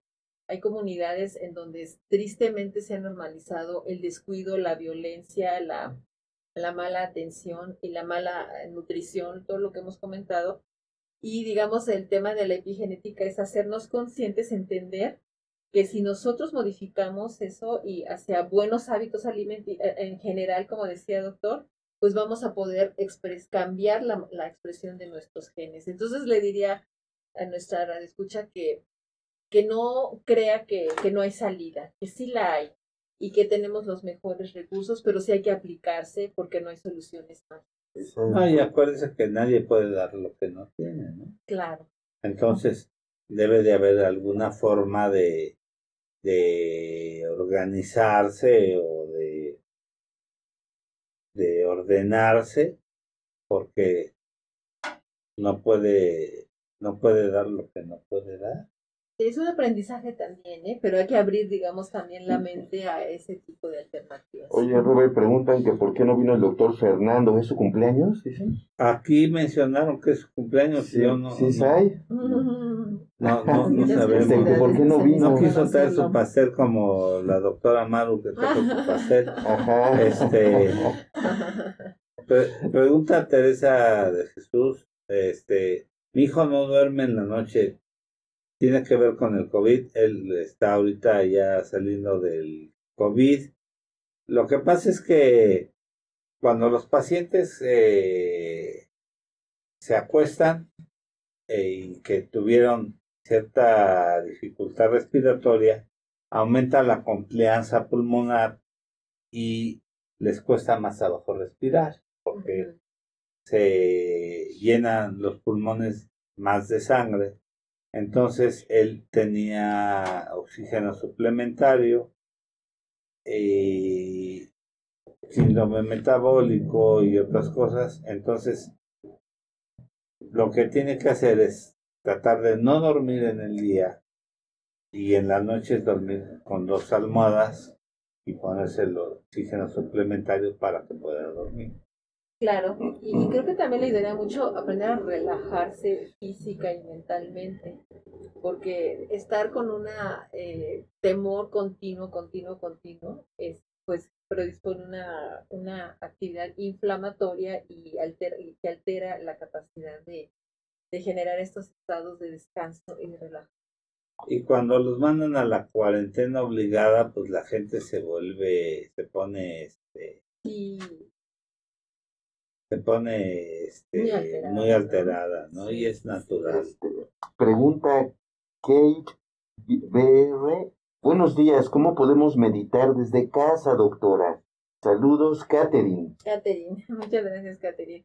Pues hay, bueno, primero ahora sí aprender a, cómo se generan esos estados. Les decía que afortunadamente eh, buena parte de, de la oferta eh, formativa en estos este, en estas disciplinas, pues se, tiene en línea. Eh, yo misma tuve formación de instituciones en Estados Unidos este, y en España, eh, en donde han desarrollado muchísima investigación y sobre todo de las aplicaciones clínicas. Hay sitios, de hecho, el, el fundador de, de, esta disciplina, que a quien se le atribuye es el doctor John Kabat-Zinn, de la Universidad de Massachusetts, es una persona muy, muy activa en la promoción de, de esta disciplina y hay una cantidad importante de, de, alternativas en línea este, para, para poderlo llevar a cabo. Yo pertenezco al Consejo Mexicano de Neurociencias y estamos en el proceso de desarrollo de un curso de aplicaciones clínicas y educativas del mindfulness. Creo que es importante también mencionar que esto del mindfulness este, está creciendo muchísimo por su eficacia para mejorar los ambientes laborales, para mejorar la capacidad. ¿no? Exactamente, para, para mejorar la, la, la, capacidad de respuesta de los profesionales en sus distintas áreas, la capacidad de, de autocuidado.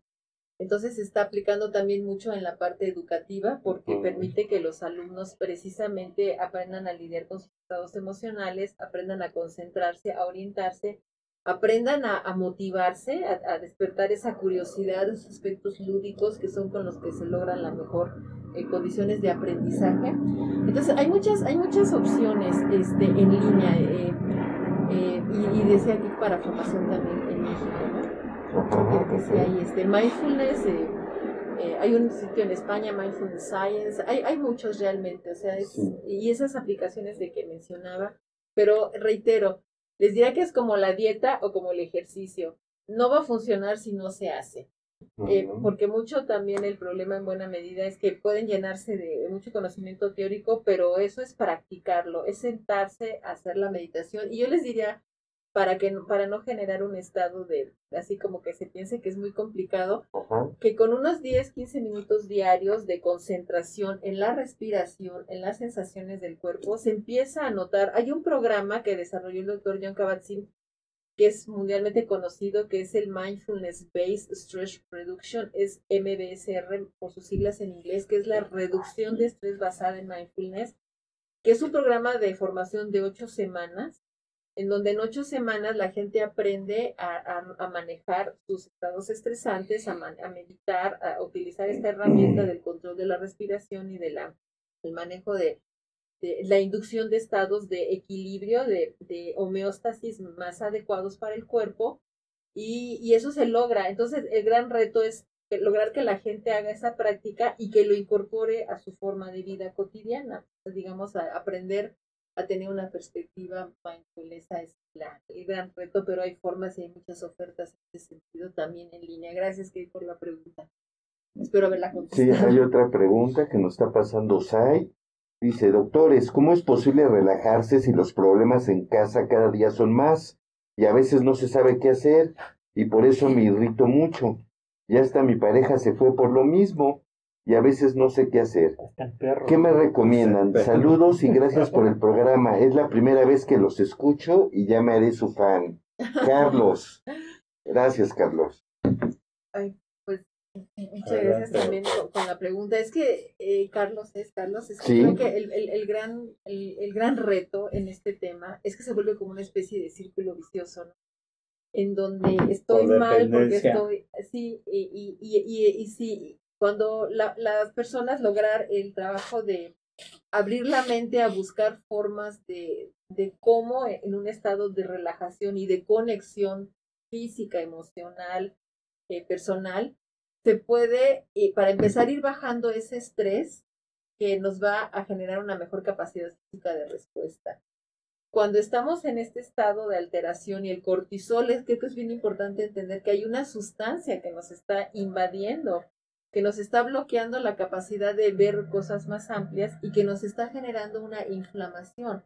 Entonces, aprender a manejar los, las reacciones, los aspectos fisiológicos del estrés eh, va a ayudar mucho a que Carlos o quienes estén afectados de esta manera empiecen a generar un mejor estado físico y eso va a permitir que mentalmente también vayan teniendo mayor claridad para ver en qué consisten los problemas, qué está poniendo uno de su parte para que esto también se vuelva como una bola de nieve y aprender a regular esas reacciones que permita pues manejar mejor los conflictos con la pareja, con los hijos, tener una mejor capacidad de escucha. Esto tiene mucho que ver con la activación de nuestros sentidos para una mejor conexión y empatía.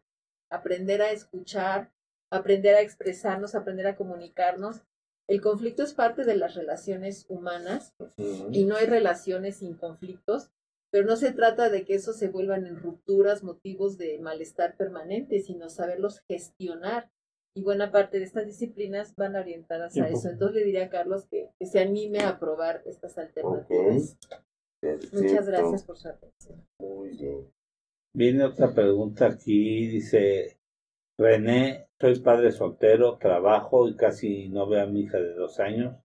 No tengo salud mental de pensar todo el día que casi no la veo. Aunque la ve su abuelita, me inquieta mucho y siento que me está, afectando estar pensando tanto en eso. Y otra vez, eh, bueno, antes de que responda, saludos del Centro de Especialidades en Diabetes, felicitando a todos los trabajadores de la Secretaría de Salud en su día.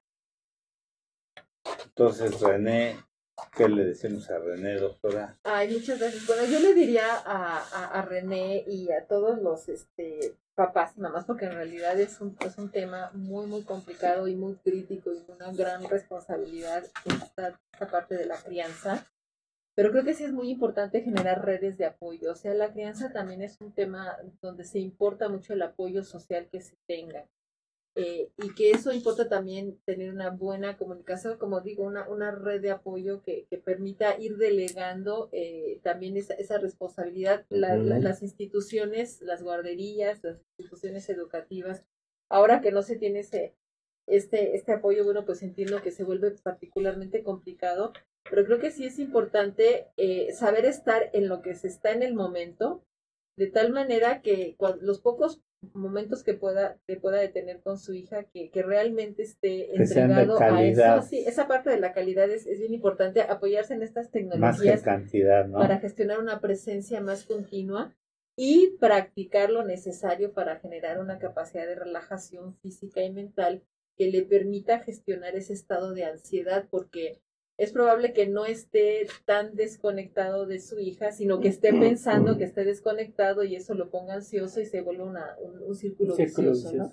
Pero si las pocas momentos que sean durante el día se genera esa conexión muy empática, muy, muy intensa, muy genuina, la calidad del vínculo puede mejorar muchísimo y eso va a ser en, mejoría de él y de, y de su propia hija. O sea, no, no es que tenga que estar ahí las 24 horas, y creo que en ese sentido sí también importa mucho, como decía, estas redes de apoyo de que pueda... Hay que dar tiempo de calidad, ¿no? Sí, sí, doctor.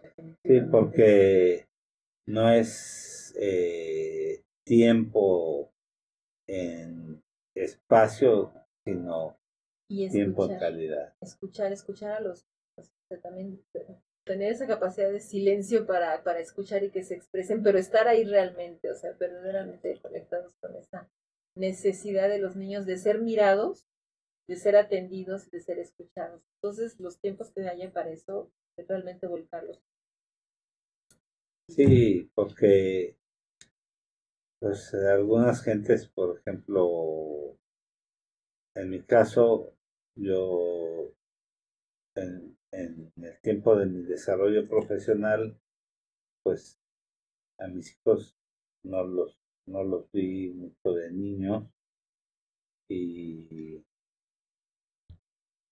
tengo un hijo en Estados Unidos que ya lleva 16 años allá, ingeniero, con, se fue a hacer la maestría en ciencias y hay cosas que, aún me sigue recriminando, ¿no? Y son cosas que, bueno, lo que dicen, este, pues son cosas que, que deben de trascender, sin embargo, es tiempo que no devolver. Claro, creo que uno de los aspectos cruciales para, digamos, para, para tratar de que este tipo de resentimientos o de situaciones no se generen, es darle un sentido a las cosas, un propósito, ¿no? Entonces, y que los, y que los niños lo entiendan y lo, y lo puedan asumir eh, de una manera más lúdica, más generosa, ¿no? Entender que, que se está en esa situación porque hay un desarrollo que él lo va en su momento a valorar, lo va a procear, que es algo que también le involucra y que también le beneficia y que también las situaciones adversas que puedan representar es por un objetivo que va a ser a la larga o a la corta para, para un bienestar. El desarrollo de un padre de ninguna manera puede ser algo adverso para la familia, pero aprender a, gestionarlo de esa forma en la mente, en la forma en que el niño lo, lo está representando, pues le puede cambiar radicalmente. Si el niño lo vive como un abandono, como una desatención, no es lo mismo decirle que se fue porque le importa y porque está desarrollándose para darle una buena calidad de vida como padre, a decirle que no está porque lo está abandonando. Y claro que eso importa mucho, la, la reacción de los propios padres y madres en, esto, en este tiempo en que ambos estamos involucrados en los mercados laborales. Generar esa conexión en donde diga, lo que estoy haciendo tiene que ver contigo porque me importas. Sí, sí, sí. Y en enero por allá con él, él le dije, hijo, pues, desafortunadamente los padres no nacemos con el manual del buen padre, ¿no? Del padre perfecto, del padre sin defectos. Va uno aprendiendo con los tropiezos, con las situaciones. Sin embargo, las cosas no se pueden echar para atrás. Son cosas que van sucediendo con el aprendizaje que tiene uno con el diario vivir. ¿Sabe que doctor dice usted no se puede echar para atrás? Tiene mucha razón, pero ¿sabe que sí se puede? Resignificar. Y eso es algo muy sano para poder entender situaciones que se han venido vivido como, viviendo como adversas, pero cuando se resignifican, eh, se puede tener una mejor forma de entender lo que, lo que se experimentó y tener una mejor proyección hacia el futuro. Es decir, si yo, en lugar de estarle reclamando que, no me atendía y que no estaba conmigo, pues entiendo que también en su momento así se expresaba el desarrollo profesional, que muy probablemente este, también usted haya tenido una relación probablemente de una naturaleza similar con su propio padre o cuestiones por el estilo y se puedan entender y darle un significado distinto que no tiene que ver con el quererle hacer daño al, hijo, sino como en reproducir una forma en que se estaba eh, percibiendo la vida, pues eso ayuda a una mejor comprensión y sí se pueden reparar lazos eh, que puedan haber sido dañados de alguna forma. Esa, esa resignificación es un trabajo importante en las psicoterapias y ayuda también a, a generar mejores vínculos para la, para la vida presente y futura, independientemente de las experiencias pasadas o revalorándolas. ¿no? Sí, sí, sí. Sin embargo, hay veces que es más fácil sacarle sangre a la estatua de George Washington que está aquí o tirar a, eh, o a la de Gandhi que está aquí en Chapultepec. Sí, este, porque el perdón es una situación muy difícil. Cuando, cuando la distancia es, es grande y dicen que la única que perdona y olvida es la madre. La esposa perdona, pero no olvida. Y los hijos no perdonan. Doctor, eh, con todo respeto, creo que el perdón es una posibilidad de la, de la condición humana, independientemente del género.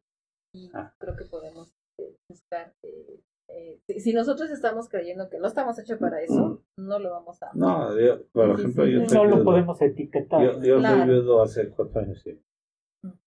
Entonces, este. Yo ya he tratado de resarcir esas cosas sin embargo, ya se lo dije, ya lo hablé con el hijo.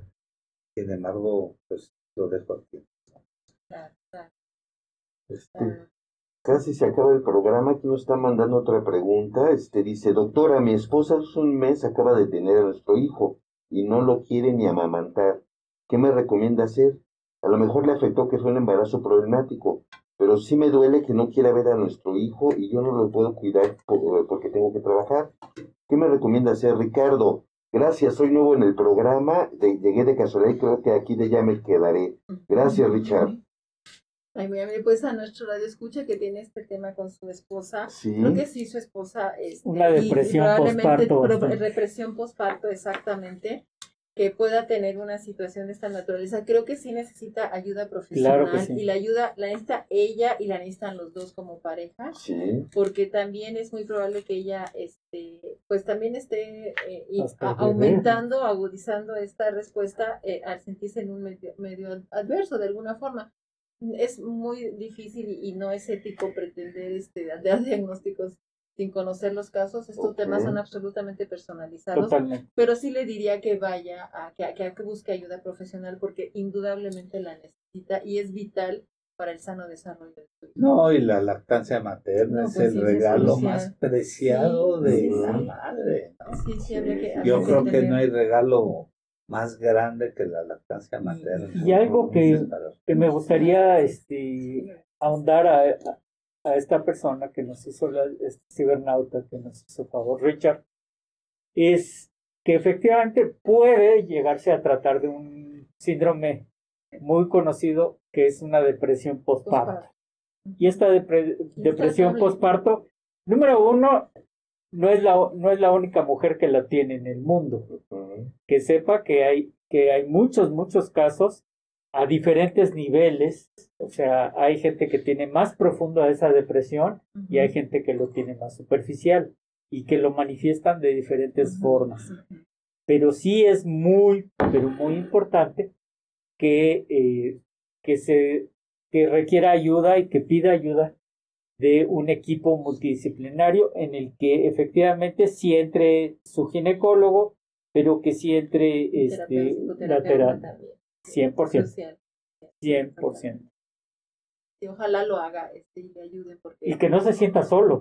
porque el problema también del papá es pues que se siente solo. Sí, claro. Él también lo necesita. 100%, sería ideal claro. de, de, la pareja o de, pues la próxima semana vamos a celebrar el Día del Médico. Ay, qué maravilla, cierto. Bueno, vamos a darnos media hora para. Ay, sí. Yo ya les tengo, yo ya les tengo un presente a mis compañeros. Con mucho Una botella de champaña. Este, les tengo un presente a mis compañeros y esperemos que podamos tener un pastel. Eh, sí. A Fer no le vamos a dar. A Fer no le vamos a dar porque no nos quiso dar. Sí, pues entonces, este, pues les damos las gracias, ya saben, síganos a través de todas las redes sociales, Facebook, YouTube, ya estamos transmitiendo también en vivo, Spotify, todas las plataformas digitales, Instagram y por supuesto Twitter. La siguiente semana, como dice, vendrá Nacerón, no se lo pierdan porque nos va a enseñar cómo se utiliza el condón femenino y cómo se utiliza el condón masculino. Esas preguntas que quedaron pendientes para la siguiente semana. Pues no nos queda más que agradecerle. Muchísimas gracias, me están dando una, un momento que aprecio muchísimo, de verdad es para mí un honor, un orgullo, y lo agradezco. Y mi tacita, que estamos estrenando tazas. Es la madrina de las tazas. Soy la, madrina de las tazas. Muchísimas gracias. Muchísimas pues gracias, doctor. Sí, verdad. No, de veras. Es un gusto, gracias, Aida. Muchísimas gracias, doctora. Eh, yo creo que la plática de hoy fue súper interesante. O sea, es la verdad es que este tipo de, de programas con personas como usted nos enriquecen mucho y la verdad es que pues este a nombre de, de mis compañeros pues yo quiero felicitarla y agradecerle que esté con nosotros. Cuando gusten, será para mí un honor. La verdad, es que sí. Realmente lo aprecio de todo corazón. Muchas gracias a Muchas gracias. Gracias. Muchas gracias. Pues les agradecemos a toda la gente que nos hace el favor de escucharnos, a Sai, a Jesús, a Alex, que están atrás de la producción. Tras bambalinas. Tras bambalinas, a Rita, y este, pues que tengan un excelente día y un mejor fin de semana. Muchas gracias. Muchas gracias, muchas gracias a todos por su presencia. Gracias. Muchas gracias.